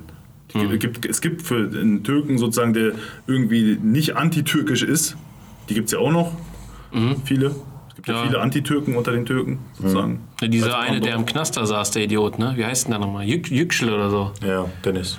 Von der Dennis Taz? Yücel, ja. Ja. der ist sozusagen ne, Personifizierte Ja. Antitürke. mehr oder weniger. Gibt es noch härtere. Ne? Ja? Da gibt's ja so, das sind jetzt auch keinen Namen nennen. Dieser Typ von den Grünen ist doch da auch so. Bei den Grünen, bei den Linken gibt es ganz viele. So, ne? Ja, die, also sozusagen. Dagdelen. Dardelen zum Beispiel, ja. Also ich sage immer alles falsch, aber Benedikt wüsste das jetzt. Der kann natürlich alle Namen richtig aussprechen. ja, aber ihr, der ist ihr auch Name ein Fan von bedeutet ihr, ja äh, die, die den Berg durchbohrt. Das ist schon. Typische Kurdin vermutlich. Ich weiß gar nicht, ist sie, ist sie, sie ist halbe oder sowas. Ich weiß es nicht. Das ist. Äh, Ich meine, als, ich sag mal, als Poli also Kämpferin ne, ist sie mir ja gar nicht unsympathisch. nö, das sind, ich ja auch, halt auch. sind ja auch viele Kurden äh, erstmal auf den hin, äh, auf der, Ich habe viele Hinsicht kurdische Freunde, äh, immer habe ich immer noch. gehabt. Die meisten Kurden wählen ja AKP, also ne. Hm? Die, sind- die sind mir aus dem Grunde vielleicht eher fremd, aber also aus. Wollen wir jetzt Richtung Geopolitik gehen? ja, gerne, gerne, Weil gerne. ähm, mit AKP schon angesprochen hast, äh, bist kein AKP-Fan? Also die, die ist die Partei von Erdogan, kann man Ja. sagen? Kann man so sagen. Nein, ich war nie ein Fan. Ich habe früher auch immer kritisiert und so. Ich habe auch in diesem Magazin unter anderem, ich habe übrigens mal in diesen Magazin-Artikel, um auf die, auf die Stelle unseres Podcasts zurückzukommen, ähm, geschrieben, als die Gezi-Proteste in, in der Türkei liefen. Das hat mich halt wirklich berührt. Und damals war ich halt auch, ey, es muss sich was ändern, Alter, es reicht langsam mit Erdogan und so. Da bin ich aber auch ein bisschen, dann später habe ich dann nochmal also der ist schon sehr ausgewogen, mein Artikel. Ne? Ich verurteile nicht, ich kritisiere beide Seiten. Ne? So ein bisschen wie so ein deutscher Journalist, der so ne, ein bisschen hier beide Seiten kritisiert und dann am Ende so ein schönes, rundes Ding macht. Könnte in der Welt veröffentlicht werden oder so. Ähm, so. Und äh, das hat mich halt angefixt und später habe ich dann mehr Zusammenhänge erkannt und als ich dann bin ich auch tatsächlich in die Türkei gezogen, war an diesem in dieser Putschnacht mit meinem Baby auf dem Arm und so äh, in, in, im, den Putsch live miterlebt Ach ja, wirklich. und äh, habe dann eine riesen Wende gesehen oh, innerhalb der AKP und der Regierung und so, die schon vorher begonnen hat, also die schon 2014 im Grunde mit diesen Gesi-Dingern und so begonnen hat. Die Regierung hat sich langsam bis heute von der, sage ich mal, amerikanischen Dominanz angefangen zu lösen. Und dieser Prozess wird halt begleitet durch Terror, durch Anschläge, durch Putschversuche und so weiter. Deswegen, ich bin kein AKP-Fan, ich bin kein Dings, aber ich sehe zurzeit keine Alternative dazu in der Türkei. Also du würdest, du würdest sagen, äh, ich sag's mal krass, Er- Erdogan ist jetzt so das, ich will nicht sagen kleinste Übel, aber Richtig. er ist, ja, er ist jetzt im Prinzip der, der die Türkei zwar auf einen Weg führt, den du vielleicht nicht zu 100% unterstützt, aber der sie zumindest zu einer Art Souveränität führt. Genau, er äh, hält das Minimum an Souveränität aufrecht, er hält den Staat jetzt aufrecht, sonst wäre die Türkei schon im, im Bürgerkrieg versunken. Wirklich, ja? Natürlich. Ja, viele von uns, ich glaube, Volker, ich kann dich einschließen, haben eher von der Türkei nicht so Riesenahnung. Also ich war mal in Urfa mit ich auch 17, mal. Mhm. mit 17, glaube ich. Hatte ich dir schon mal erzählt, oder 16, wenn ich so kurdische Freunde in der Schule tatsächlich mal hatte. Mhm. Mit denen war ich da, da äh, konnte man auch auf so einem Truck rumfahren und mit so AK-47s rumschießen. Oh. Das war äh, sehr lustig. Äh, also vor, bevor ich 18 war natürlich. ähm, äh, und das war mir grundsätzlich sympathisch. Also ne, so menschlich und so. Ähm, Oder, oder das mit dem Rumballern. äh, nein, das habe ich äh, streng verurteilt auch nie gemacht. Aber äh, nee, also ähm, ich habe da äh, damals so ein bisschen Verständnis gehabt für dieses kurdische Anliegen. Ne? Es gibt ja auch viele Rechte, die so ein bisschen diesen, ich nenne es jetzt mal Befreiungsnationalismus äh, feiern, was aus den 70ern so kommt, Ja. von der frühen neuen Rechten, die auch so diese Indianergeschichten sehr abgefeiert haben und so diese ganzen Südtirol, äh, ich will das jetzt Wilde nicht gleichsetzen. So. Das, ja, also so diese, äh, ein Volk ohne Staat ist kein Volk so oder, oder ist es unwürdig und so. Und ähm, Ja, aber äh, man hat trotzdem keine Ahnung von der Türkei. Mhm. Und du meinst es also äh, durch diese Kurdenspannung vermutlich das mit dem Bürgerkrieg, ja? Also du das. Also der, der Bürgerkrieg ist sozusagen, äh, war von, also alles, was spalterisch in der Türkei abgeht, wird von außen äh, finanziert, gefördert und so weiter. Also die Spaltung der Gesellschaft in der Türkei. Und zwar seit immer schon im Grunde. Und es gab auch innerhalb der Türkei, gibt, da gibt es die widerlichsten Verquickungen zwischen der Gladio-Armee in der Türkei, also die ja sozusagen Rechtsextremisten sind eigentlich, ne, wenn man es genau nimmt. Äh, der ja, jetzt hätte ich fast die beiden Buchstaben genannt. Äh, so, und, ähm, und, und PKK-Führung und sowas. Also das ist alles, da ist, da hat der tiefe Staat in der Türkei immer seine Finger auch mit gehabt, gerade in der, in der Gründungsphase der PKK. Ich habe mich da früher mal sehr viel mit beschäftigt, habe jetzt einiges auch wieder vergessen und so, aber mittlerweile, also jetzt ist es ja alles offensichtlich. Ne? Also die Amerikaner schicken 30.000 LKW-Ladungen Ja, ja. Waffengerät an die PKK und so. Das ist jetzt offiziell. Es wird auch im amerikanischen Haushalt auch angegeben als Ja, ja. PKK-Fördermaßnahme. Da werden die Leute richtig, kriegen Gehalt und so. Ne? Nee, das war ja von vor ähm, eineinhalb Jahren oder so war es ja auch ein großes Thema als, ähm, na, also das, das fing ja alles so an mit, mit äh, wie ist die, die, die Stadt, die unbedingt äh, verteidigt werden sollte. Rojava. Roger, also Äh, Dings, äh, nee, ich meine, also äh, gegenüber Afrin oder so. Äh, Afrin nicht. Jetzt kommt ja, wenn man es Ist auch egal. Wir kommen gleich drauf. Und ähm, später dann als Kobane. Richtig. Genau, genau, genau. Beziehungsweise Al, äh, ein Al-Arab auf Arabisch. Mhm. Also da gibt es übrigens auch noch Araber und Turkmenen, aber das wird bis- hier, geht hier ein bisschen unter. Bis zu dem Zeitpunkt, wo Trump dann gesagt hat, dass er ähm, sich aus Syrien zurückziehen äh, will, was ja, glaube ich, ähm, meiner Ansicht nach nicht passiert ist, ähm, dass, dass das irgendwie schon ziemlich deutlich klar gemacht hat, wo da die, die Fronten verlaufen, also dass, dass, die, dass, die, dass die Kurden in Nordsyrien äh, und eben auch in der Türkei so praktisch ja, das letzte bisschen äh, Territorium sind, das den Amerikanern übrig geblieben ist. Und der Grund, warum die existieren, halt die Amerikaner sind. Aber würdest du sagen, das hat noch viel zu tun mit dieser ursprünglichen Nicht die Öcalan? Kurden sind, äh, also die, Kur, die, die PKK existiert, weil die Amerikaner sind. Die Mhm. Kurden würden auch, die existieren seit, seit äh, 4000 Jahren. Ja, klar, das ist, glaube ich, Und die unbestritten. Türken leben mit den Kurden seit, äh, min- also offiziell 1071, sagt man mal so, aber die, die Anatolien ist ja türkisch besiedelt seit späten 8. Jahrhundert. So, und Aber würdest du sagen, das hat noch viel mit dieser Öcalan-Bewegung zu tun von früher? Herr Öcalan ist ja mittlerweile, witzigerweise, ist ja eher so auf Peacemaker jetzt unterwegs in den letzten zwei Das Jahren. vielleicht nochmal und für die Zuhörer erläutern. Öcalan? Ja. Da kann ich gar nicht groß erläutern. Der Gründer der, und Führer der, also PKK. geistiger Führer der PKK, nur noch mittlerweile, weil er. was ist das? Partia Kakare de Kurdistane. Genau. so in die Richtung, ne? ja. Ich, hatte einen Schul, ich hatte einen Schulkamerad, der hieß Mehmet. Den Nach Nachnamen sage ich jetzt mal nicht, weil Mhm. das wäre unfair. Der hat in der Schule immer diese, ähm, diese PKK-Flagge gemalt. Okay. Weißt du, so dieses, äh, ich glaube, rot-weiß-grün oder andersrum, Mhm. grün-weiß-rot und mit so einer Sonne in der Mitte und so, ne? Das ist nicht die PKK-Flagge. Achso, okay. Also die Rot-Weiß-Grün, das ist tatsächlich die sozusagen die kurdische Nationalflagge, Ah, ja. auch wenn es keine Nation in dem Sinne bisher Mhm. gibt. Ähm, das ist nicht die PKK-Flagge. Ah, Das ist ja die offizielle Flagge der äh, kurdischen Autonomie, des kurdischen Aber die Autonomie hatten immer, ich, ich weiß noch, in der Privatwohnung äh, der Eltern hing immer so ein riesiges Öcalan-Bild und bei allen Mhm. anderen äh, Kurden, die ich kenn, äh, kennengelernt habe, hingen auch so Öcalan-Bilder in der Wohnung. Also es schien so normal zu sein. Und die ja, das hatten- ist so, dass in Deutschland viele. Kurden sind, die auch aus politischen Gründen hergekommen sind. Und die haben auch alle gespendet. Also ich weiß das noch, ich habe, äh, das war ja die Ecke so ähm, äh, Kassel, Melsung, äh, Homberg, so, das ist so Nordhessen, Mhm. so kleine Käfer. Aber die hatten tatsächlich, ohne Klischee, die hatten Dönerläden halt gehabt und die haben äh, dann Kohle wirklich an die PKK auch äh, Mhm. Ja, und es gibt auch viele, die spenden mussten. Ja gut, glaube ich Das auch. ist- Ja. Mhm. Also die, da kann man vielleicht mal äh, beim Bundeskriminalamt nachfragen und so, wie da teilweise Gelder eingetrieben wurden und werden. ja? Halt- In Deutschland, ja. Klar.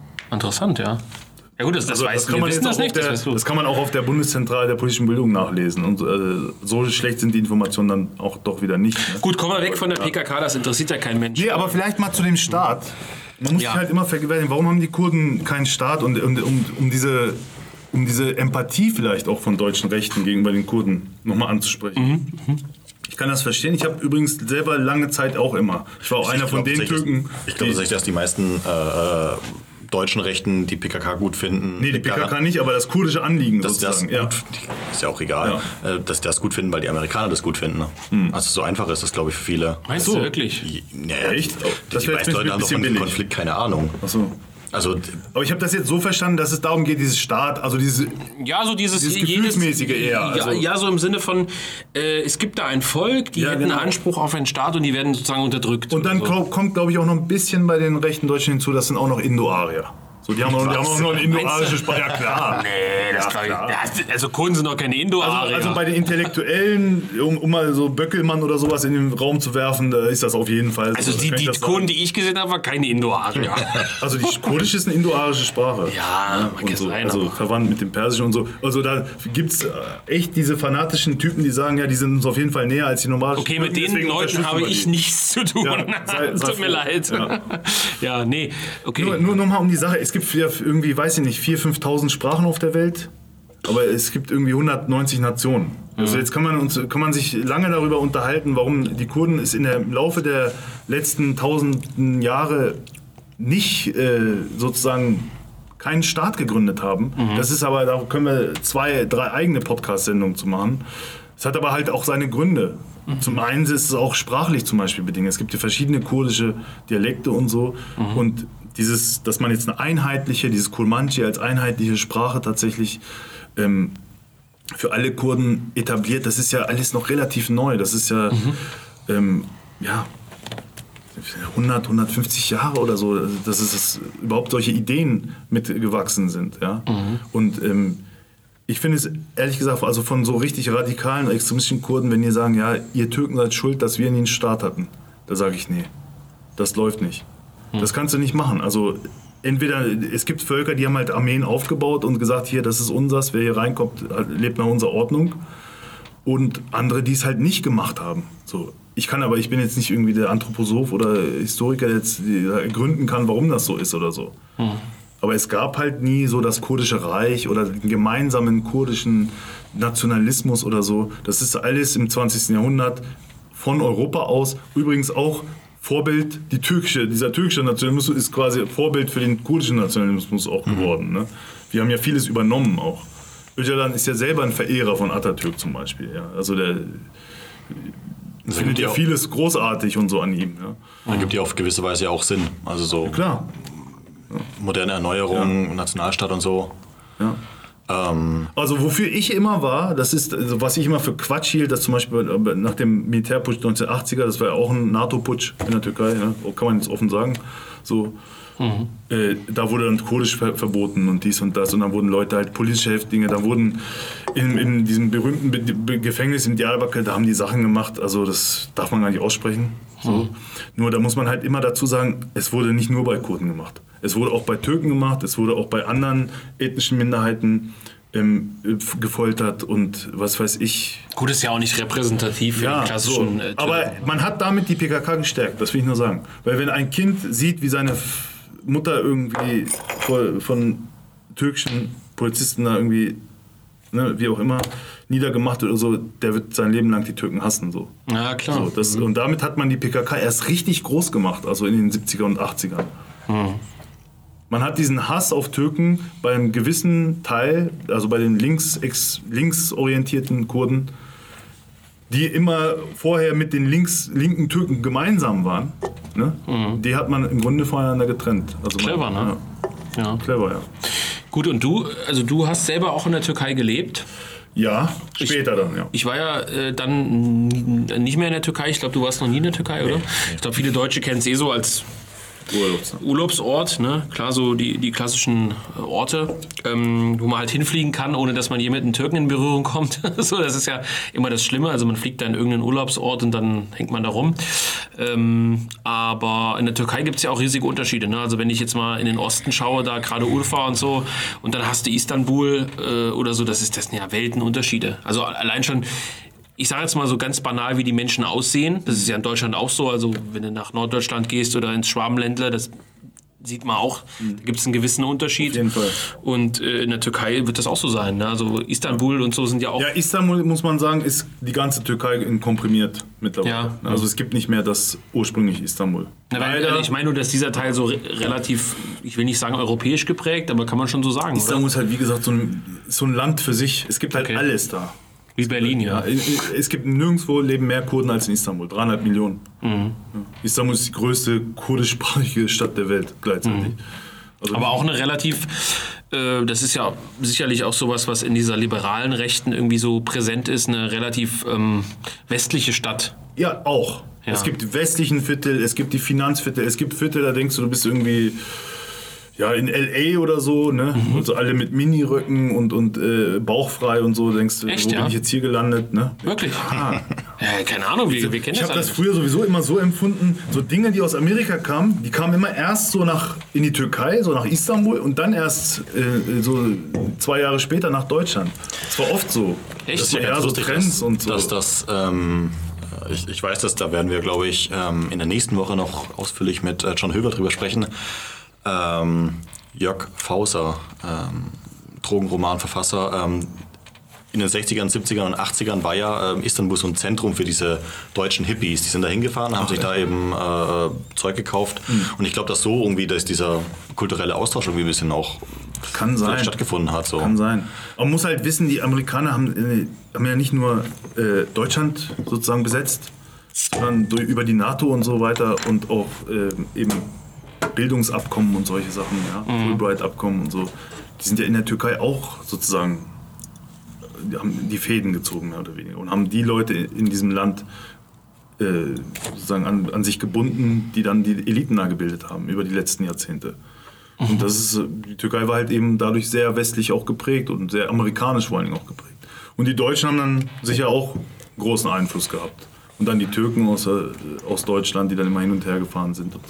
Ja, das ist äh, was, was man nicht so stark im Fokus hat als Deutscher, das in der Türkei praktisch. Also man hat, was man äh, im Fokus hat, ist so dieses, was die Mainstream-Medien kolportieren, so dieses, okay, der, der Erdogan, der hat im Prinzip die Türkei wieder so re-islamisiert, also im Prinzip diese Gesetzgebung, was weiß ich, innerhalb äh, des Umkreises von einer Moschee darf kein Alkohol konsumiert werden oder kein Glücksspiel oder. Das war früher nicht anders. Ja, aber das ist das, was schon so transportiert wird, also was so ankommt. Ja, Der- das ist halt leider vieles äh, wirklich tatsächlich fast das Gegenteil von dem, was tatsächlich ist. Also in den letzten zehn Jahren, wenn man heute Statistiken anguckt, die Jugend zwischen 15 und 30 war noch nie so wenig religiös wie heute in der Türkei.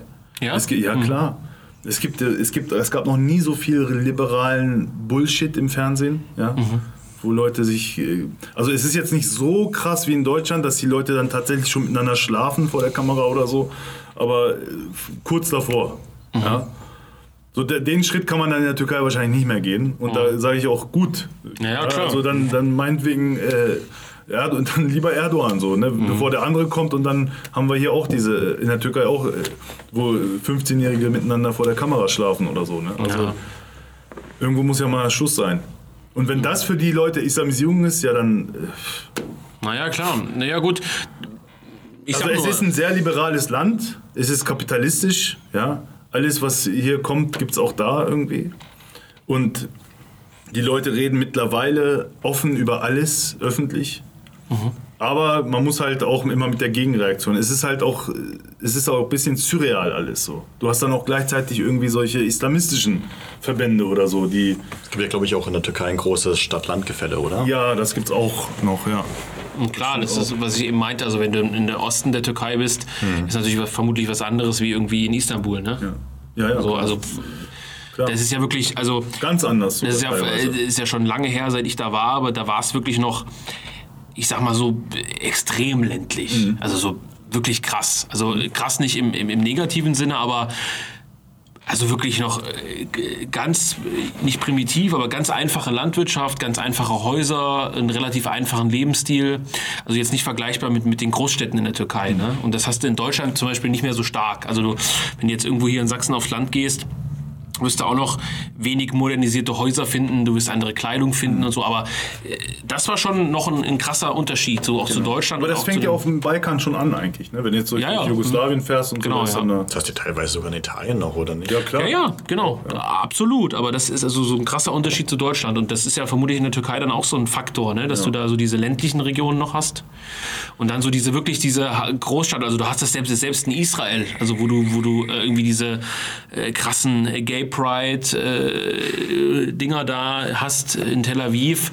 Irgendwie, ich glaube, der mit der größte äh, Homo-Treff da ist dann oder so. Ja, ja. Ne? Und dann hast, du- hast du auf dem Land dann oder so dann total die konservativen. Ja, sowas ist jetzt zum Beispiel verboten in der Türkei, ja. Oder wird verboten, dann gibt es aber auch wieder Proteste. Schrecklich. Ja. Genau, ja, und das wird dann gesagt, ja, Erdogan islamisiert die Türkei. Ja, in Russland ist es aber auch verboten irgendwie. Ja, aber Russland ist ja auch schlimm. Ja, ist ja eben, eben. Aber es ist halt nicht schlimm, weil es islamisiert wird, sondern Ja, ja. weil es halt auch autoritärer und irgendwie ja, wertkonservativer oder so. Also du meinst, dass im weitesten Grunde genommen die meisten Türken in der Türkei eigentlich relativ gut leben können. Ja, jetzt auch aus wirtschaftlichen Gründen also gibt es natürlich Probleme. Ne? Mhm. Aber sowas Lebensweise, wenn, wenn jemand gerne, ähm, um es mal extrem zu sagen, Sexpartys feiern will äh, oder Gangbang-Partys oder was weiß ich was, Entschuldigung, dann kann er das in der Türkei sicherlich auch machen und es wird sicherlich auch viel gemacht. Hm. Ja, Halt nicht so offen wie hier und Mhm. äh, nicht so Ding. Und ja, ob es jetzt, man kann jetzt darüber streiten, es wird ja auch im Iran wird ja auch gefeiert und, und Na ja, klar. Also, ne, Nur nie öffentlich. noch nicht öffentlich. Da sind die Vorhänge zu, dann kommen die Musiker rein, wenn die Polizei kommt, gibt es ein bisschen Backschisch und dann geht die Party weiter. Mhm. Also das heißt ja nicht, dass die Leute aufhören, Menschen zu sein, so nur weil sie in einem islamischen Land leben. Ja, eben. Aber ja, das sind ja interessante Dinge. Also das ist, klingt so banal, aber das ist, glaube ich, also gerade diese, diese Themen sind so, wo ich sage, ich glaube, dass das nicht so, so super bekannt ist. Also den meisten Zuhörern oder so, wie ist das in der Ja, Türkei? aber da muss man echt blind sein. Wenn, wenn jemand einmal durch Istanbul gegangen ist, dann muss er doch sehen, dass es da das ist die größte Partymeile Europas oder so. Ne? Da sind ja überall Bars und, und Cafés und Diskos und so weiter. Da gehen ja Leute teilweise nur zum Feiern hin und so. Für ein Wochenende. Ja. Mittlerweile hat sich das Publikum halt geändert. Es kommen weniger Europäer. Jetzt kommen halt mehr Araber und Perser und so äh, dahin. ich habe irgendwie immer Angst, da verhaftet zu werden. Ich weiß auch nicht warum. Das ist so ein subjektives Sicherheitsgefühl. Ja, das kann passieren. anderer Ne? Staat ist, oder? Also, weil der anders Nee, in. Italien habe ich das nicht. Ich glaube, das ist so. Ähm, gut, da kann man auf ein anderes Thema kommen. Also, äh, wir haben ja. Äh, Also wenn du verhaftet werden solltest, ich werde alles dafür tun, dass du wieder rauskommst. ja, das ist aber schön. Super, Dankeschön. Ja. Du Ist kannst, vielleicht mehr wert, als auf die Bundesregierung zu hoffen, aber Ja, das, in deinem Fall werden sie sich bestimmt nicht so viel Mühe geben. Dann. nee, du kannst mir ja so Gin Tonic Dosen ins Gefängnis schicken. Ja, das geht auf jeden Fall. Das geht ja. Nee, ähm, wir machen dann Soli-Podcast oder so. also du hast ja ähm, einen Vertreter dieser Wattern-Partei nach Schnellroda auch gebracht, ne? Zum Vortrag. Genau. Ähm, was ist denn davon zu halten? Also so gerade im Hinblick auf so Oppositionsparteien und so, also da gibt es ja dann auch krasse Opposition eigentlich. Vatan-Partei sind ja als auch eigentlich diametral Erdogan entgegengesetzt, oder? Auch wenn sie jetzt keine expliziten äh, Präsidentenkritiker sind, aber schon so von, vom Programm her und so. Ja, die sind halt sozusagen, das war früher eine Arbeiterpartei, ne? also sozialistisch, aber nie antinational. Ähm, und im, die haben sie halt, die gelten jetzt bei vielen so Sozialdemokraten oder so in der Türkei sozusagen als mehr oder weniger Verräter oder so, weil sie halt Erdogan in dieser Außenpolitik und äh, auch in der Innenpolitik in vielen Bereichen, also im Kampf gegen diese Gülenisten und, und im Kampf gegen PKK und so halt voll unterstützen. Und äh, Vielleicht muss man nochmal für die, für die Zuhörer das noch ein bisschen äh, aufdröseln. Also äh, AKP ist ja, sag ich mal, eine, eine kemalistische Partei Nee. an sich. AKP nicht, nein. Nein. Äh, Wattan-Partei meinst du? Wattan-Partei. Nee, aber ähm, beruft sich Erdogan nicht auch immer auf ähm, ähm, Ja, Atatürk berufen so? sich ja alle auf Atatürk, aber die AKP ist Ich dachte, die wären so, so leicht äh, ähm, eben von, von Kemal Atatürk so, so beeinflusst, dass sie das immer noch diesen naja, sie Anspruch kommen erheben. ihm immer, immer näher, sagen wir mal so. Mittlerweile macht er auch Werbe, also...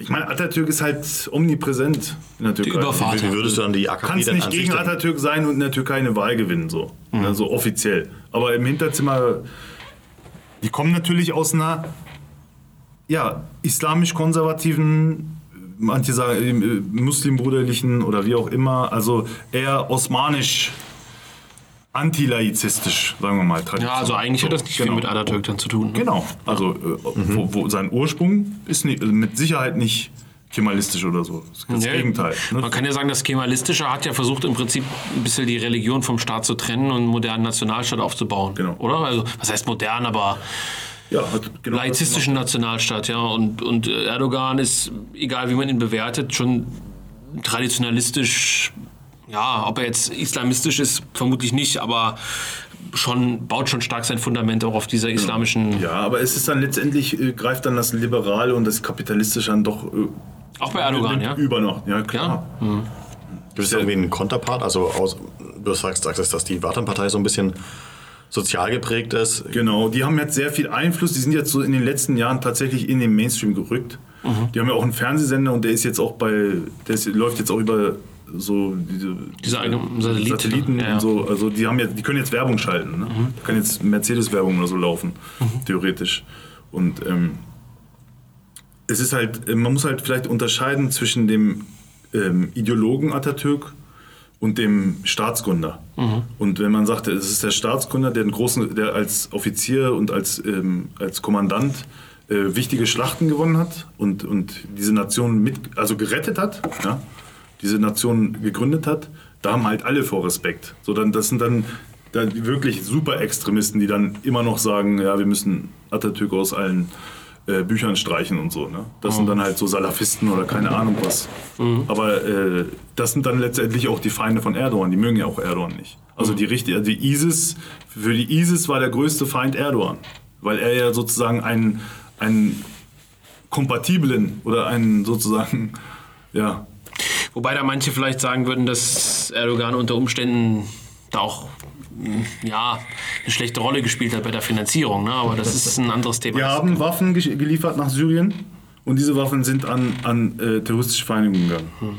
Ja, aber es ist ja auch so gewesen, dass das. Und das waren aber nicht die Türkei alleine. Das muss man, äh, weil wirklich, da Nein, sind die Deutschen mit im Boot, da sind die Amerikaner mit, die, die Chefs sind die Amerikaner. Das Am Ende- damals- Ja, aber es ist ja, um, so, es ist am ja Ende geht's bewiesen, dass Kohle. die, dass die Türkei ja auch ähm, Militärberater äh, nach Syrien geschickt hat, um da für islamistische Gruppen na, anzuführen.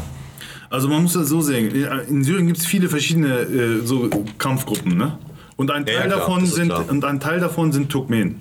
Das sind also ethnische Türken. Die sprechen unsere Sprache und äh, es gibt also die ethnische Komponente. Mhm. Wenn die jetzt nun sich irgendwie Bärte wechseln lassen und Allahu Ekber dabei rufen, bleiben sie ja trotzdem Türken. Und es gibt halt diese äh, für Türken, also Halep zum Beispiel, Aleppo. Mhm. Das ist, das war die letzte, das ist wie Breslau für Deutsche.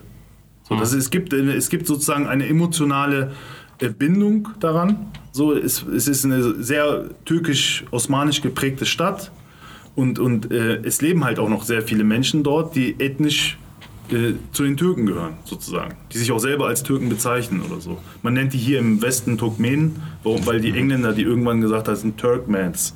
Das sind eigentlich keine Turkmenen aus, äh, aus Zentralasien. Es gibt ja noch Turkmenistan. Ja, ja, ja. Das sind eigentlich einfach Türken, das sind Oos-Türken, also Westtürken.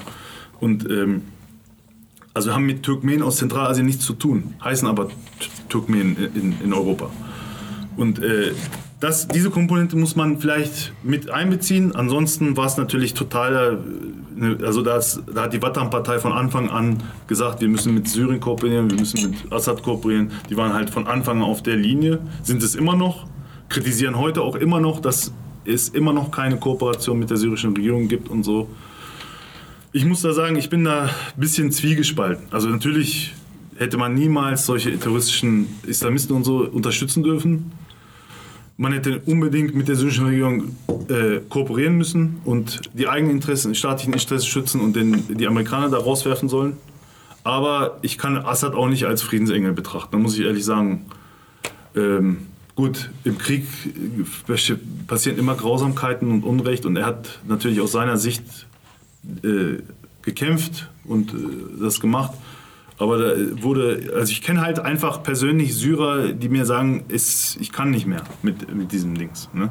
Und wenn, wenn du das erlebst oder, oder sagst, und das sind jetzt nicht keine Islamisten, das sind sogar eher so Linke oder so. Es haben ja auch linke Syrer in, in Syrien auch gelitten teilweise. Ne? So Kommunisten und sowas.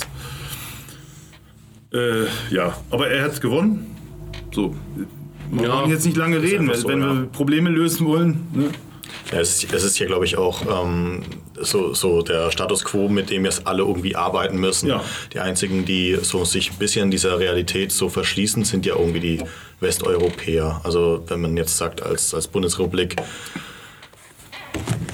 2011 hat sich äh, der Hollande, äh, französischer Staatspräsident, noch mit, mit äh, Assad getroffen und so und, und drei Jahre später war der dann äh, Persona non grata und, und jetzt muss man halt irgendwie wieder einen Weg finden, mit den Leuten zusammenzuarbeiten, weil er offensichtlich nicht weg ist, was sich alle gewünscht hatten, aber es ist nicht passiert. Ähm, wieder vielleicht ein bisschen weg von Syrien, was, was ist die Rolle von der Türkei? Ähm, ich sehe das so. Also die offizielle, ja, sag mal. Nee, äh, man hat ja in der Zeit vom Ersten Weltkrieg so ein bisschen den Begriff von der Mittelmacht äh, geprägt. Also die Mächte, die keine Großmächte sind, aber die irgendwie dazwischen stehen. Und irgendwie hat sich ja die Türkei irgendwie, wie du selber vorhin gesagt hast, weg von der NATO, emanzipiert vielleicht und macht jetzt so ein bisschen ihr eigenes Ding. Auch immer wieder in Zusammenarbeit mit Russland, aber auch manchmal gegen Russland, wie es drauf ankommt Absolut richtig, ja. dass das irgendwie, ja. Ist das die neue Rolle von, von der Türkei? Ist es eine neue, neue Rolle innerhalb von der Geopolitik, somit, also zwischen diesen Supermächten immer zu balancieren? Ja, ich, ich persönlich denke, dass äh, eher kritisch sehe ich das. Ne? Also die so Türkei sollte sich dann letztlich, wo es- wo wir dann vielleicht auch zum Buch langsam dann überschlagen Ja. können, da sehe ich das so wie der Autor, äh, Amir, äh, ehemalige Amiral Sonatbol, dass die Türkei sich letztendlich entscheiden sollte. Und äh, sie wird immer diese Brückenfunktion haben. Das ist halt auch geografisch und kulturell bedingt. Also die Türkei ist das Tor Asiens nach Europa und ist eines der Tore Europas nach Asien und, und, und das Tor Europas in den Orient. So, das wird immer so bleiben. Und, ähm, aber letztlich gehört die ge geografisch, historisch und kulturell gehört sie nach Westasien, die Türkei, und äh, ist da sozusagen auch verwurzelt und ähm, ist dort mit, mit den, sollte mit den Völkern und Staaten und Nationen dort vor allen Dingen ähm, alles erstmal in Ordnung bringen und, und da sowas vielleicht wie in Zukunft wie sowas wie eine EU will ich jetzt nicht sagen, weil es ist ja nicht so toll geglückt jetzt bisher oder teilweise nicht so toll geglückt, aber sowas in die Richtung, also so eine Art Westasiatische Union und so. Und das hat halt Atatürk eigentlich auch schon vorgezeichnet alles. Ne? Das kann man alles in seinen Schriften in seinen Werken, die äh, 44 Bände umfassen, so äh, äh, alles nachlesen. Und ähm, das ist der Weg, den die Türkei jetzt eingeschlagen hat und so langsam geht. Und Erdogan ist halt der, der versucht, äh, so ein bisschen, ja, mal mit dem und mal mit dem. Aber ich glaube nicht, dass das sehr lange gut gehen wird. Wie lange macht er es denn noch? Also 2023 sind Wahlen und ich äh, sehe jetzt keine Alternative zu ihm. Also macht es auch weiter. Vielleicht auch nochmal ein Werbeblock sozusagen. Du bist auch ähm, wie, ja, Ausland, Auslandskorrespondent, kann man das sagen? Nein, schreibst du über Deutschland? nein, Nein, du schreibst nein. über türkische Themen. Doch, ich schreibe viel über Deutschland, aber äh, eher so im kulturellen Bereich. Und das ist eine, eine sehr große Zeitung, also die meisten werden sie kennen, oder? Sie ist nicht so groß, aber sie ist ziemlich einflussreich und sie ist vor allen Dingen sehr gut. Also sie ist eine gut, qualitativ hochwertige Ist eine Zeitung. Online-Zeitung, oder? Äh, nee, die wird auch, also die hat, glaube ich, Auflage 50, 60.000 oder sowas. In der Türkei. Tageszeitung, ja. Und ähm, Da bist du Autor praktisch. einmal die Woche schreibe ich da seit Anfang des Jahres im Kulturteil. Äh, hab ein bisschen politische Sachen angesprochen.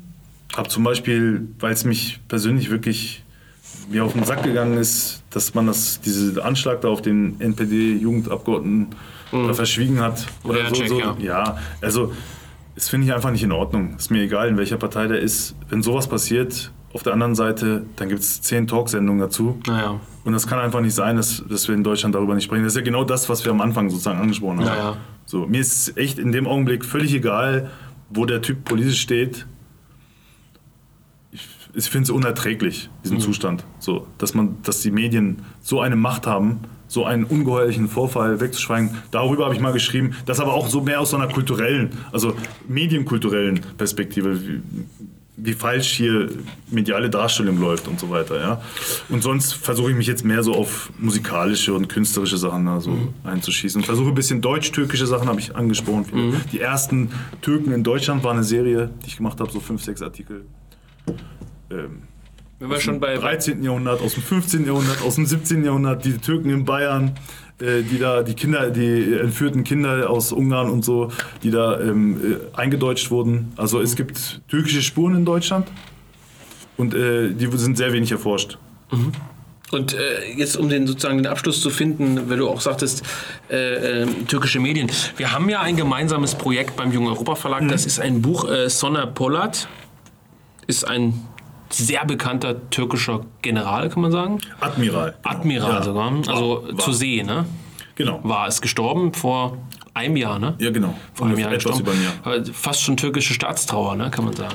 Ja, also der, ist, der war einer der äh, paar Admiräle, die halt diesen Begriff blaue Heimat geprägt haben. Der halt heute, die haben die m, Mittelmeerpolitik der Türkei, haben sie halt vor 15, 20 Jahren entwickelt, haben die Theorie dazu entwickelt. Und äh, diese Theorie wird halt heute umgesetzt von der AKP, also von einer Partei, die eigentlich ideologisch auf einer ganz anderen Seite ist. Also er war eher so laizistisch, Ja, Wartanpartei. ja, absolut. Also Kemalist kann man sagen. Kemalist, ein ja. kla- klassischer Kemalist. Und war aber ho also ein wirklich hochrangiger Militär. Genau. Und, war immer NATO-kritisch und ja. Und äh, von ihm haben wir, hast, was heißt wir, du, Nicht hast, immer, ja. du hast ein Buch übersetzt Genau. Von ihm und das kommt im Jungen Europa Verlag noch dieses Ja. Jahr. Ja. Und da geht es im Prinzip um die Rolle der Türkei als äh, Mittelpunkt, was du sagtest, zwischen Europa und äh, Asien im Endeffekt. Ne? Genau, es geht eigentlich um grundsätzlichen geopolitischen Wandel, den die Türkei zu vollziehen hat und äh, vollziehen muss, wenn sie als Staat weiter existieren will. Also es ist eine existenzielle Frage, die da aufgeworfen wird.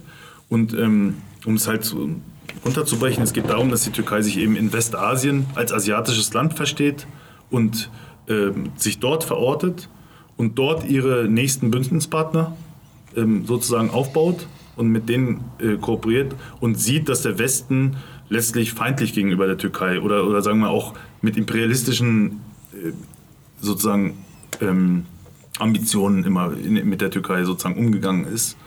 Und ähm, das heißt aber nicht, dass er einen, dass er äh, irgendwie Krieg gegen die Deutschen führen will oder, oder den Westen angreifen will, ganz und gar nicht, sondern äh, er ist ja selber Kemalist. Ne? Kemalist bedeutet, dass man eben äh, auch viele europäische sozusagen oder westliche äh, sozusagen Werte und Rechtsauffassungen und solche Sachen sozusagen für sich äh, übernommen hat. Also Gutes rauszuziehen, aber trotzdem selber der zu bleiben, der man ist. Ja, Das, und, das ist weswegen für deutsche Leser interessant? Was denkst du? ich denke, es ist interessant für deutsche Leser, die. Also, ich muss erstmal sagen, dass deutsche Medien sehr, sehr schlecht über die Türkei berichten. Äh, Ich denke, dass, da, dass es da Gründe gibt, dass es von ganz oben teilweise auch dann so äh, weitervermittelt wird. Äh, Man kann sagen, die Türkei ist im Grunde als Land so das, was die AfD als Partei ist. Ne? So wenn ich, kann ich das eigentlich sagen. Es gibt so viel falsche Informationen, die über die Türkei verbreitet werden. Das geht halt bis dahin, dass heute Bundestagsabgeordnete eine terroristische Vereinigung für eine terroristische Vereinigung propagieren, sprechen können, die Kinder erschossen hat, die Anschläge gemacht hat mit 40, 50 Toten, wo ich zufällig auch noch in der Nähe war oder so. Ähm, oder am, am Tag dann später da irgendwie in der Nähe war und, und sowas berührt einen dann. Und äh, wenn man das anspricht, dann gilt man gleich als äh, türkischer Faschist oder so und das ist natürlich ekelhaft. Ne? So eine Atmosphäre wurde hier geschaffen und alle Deutschen, die Interesse haben daran, äh, zu erfahren, was, was die Türkei tatsächlich, was in der Türkei tatsächlich abläuft und ähm, wie die Türkei, wohin die Türkei sich entwickelt, die sollten das Buch lesen. Und das, das ist ja auch interessant mit dem, was ich vorhin meinte, mit dem Thema Mittelmacht. Also wie setzt man sich auseinander im Gefüge der Großmächte? Ja. Das ist, glaube ich, ein Thema, die für die Türkei wichtig ist, aber es ist auch wichtig, glaube ich, für uns Europäer. Wie fügen wir uns ein in dieses ja, Geflecht der Groß- und Supermächte? Wo wollen wir da stehen? Und ähm, ich glaube tatsächlich, dass die Türken da einen luzideren Blick drauf haben als die Deutschen oder Europäer. Ja, die sind auf jeden Fall ein Stückchen weiter. Das sieht man ja auch daran, dass so eine Partei wie die Wattan-Partei jetzt im Mainstream angekommen ist. Also wenn ihr dann mal, sage ich mal, im Mainstream angekommen seid, dann äh, ist sozusagen... Was noch Das zwei, wäre- drei Wochen dauern wird, aber ja. Wir müssen praktisch von Jung Europa, glaube ich, so eine Studienreise mit Kemal anbieten. Das wäre schön. Ja. Also ich finde es ganz, ich, war- ich, als ich das erste Mal da, übrigens ich muss mal eine ganz witzige Sache sagen, ne? Das ist ein kleiner äh, sozusagen äh, Gruß an Benedikt Kaiser. Also wenn er mich damals nicht darauf angesprochen hätte, ich habe mich ja interessiert dann für die Rechten und so und bin dann tatsächlich mal auf so eine Akademie gefahren. Hm. Bin aus Istanbul nach Leipzig-Halle geflogen, um zu, an dieser Akademie teilzunehmen. Ne? Also wissen vielleicht viele gar nicht. Nee, nee. So, ich bin tatsächlich mit dem Flugzeug zur, äh, nach, Istanbul, nach Schnellroda gekommen und ähm, dann habe ich mich halt mit Benny Kaiser unterhalten und der hat mich halt angesprochen. Ich kannte natürlich Wattampatter und so, aber hatte jetzt nichts mit denen so direkt zu tun. Habe halt gerne deren Sender geguckt, deren Zeitung gelesen, weil gute Informationen ne? und äh, kann ich, gehe ich mit vielem d'accord. Und der hat mich dann so eben auf den Trichter gebracht, dass ich da mal ein bisschen vielleicht reinschnuppern kann oder so. Mal, ob ich da Kontakte mal vielleicht aufbauen könnte, eventuell. Weil er da schon gewisse Parallelen gesehen hat. Also absolut weitsichtiger Typ, ne? Und dadurch bin ich jetzt mit denen sozusagen. Nee, du kannst, jetzt, du kannst jetzt Benedikt nicht schmeicheln im Podcast. Okay, alles klar. Nein, kleiner Scherz. Alles wieder zurück. Jungs, wir sind bei einer Stunde 22. Lecco mio. Ähm, Ja. lieber Kemal, es war herrlich. Wir könnten uns noch zwei Stunden weiter unterhalten. Ja. Aber wir machen mal Schluss, sonst hört es keiner mehr an. Alles klar. Machen wir irgendwann noch einen. Wenn den wenn- nächsten Podcast Benedikt. machen wir in Istanbul. Ja, was ich Okay. noch sagen wollte, ist, falls es so eine Studienreise mal tatsächlich ernsthaft angenommen wird, könnt ihr euch da angucken, wie die arbeiten.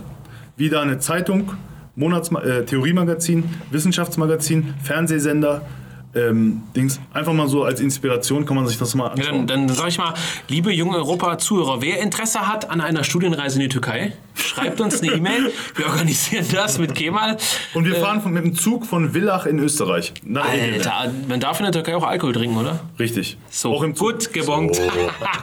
Freunde, wir trinken noch ein kleines Bierchen und äh, hört euch die Folge an, teilt die fleißig. Kemal, kann man dir irgendwo folgen oder so? Nicht mehr. Nicht ich habe bald eine Blogseite und da könnt ihr gerne mal ab und zu raus. Gut, die Blogseite hauen wir über unseren Twitter-Kanal raus, über unseren Telegram-Kanal.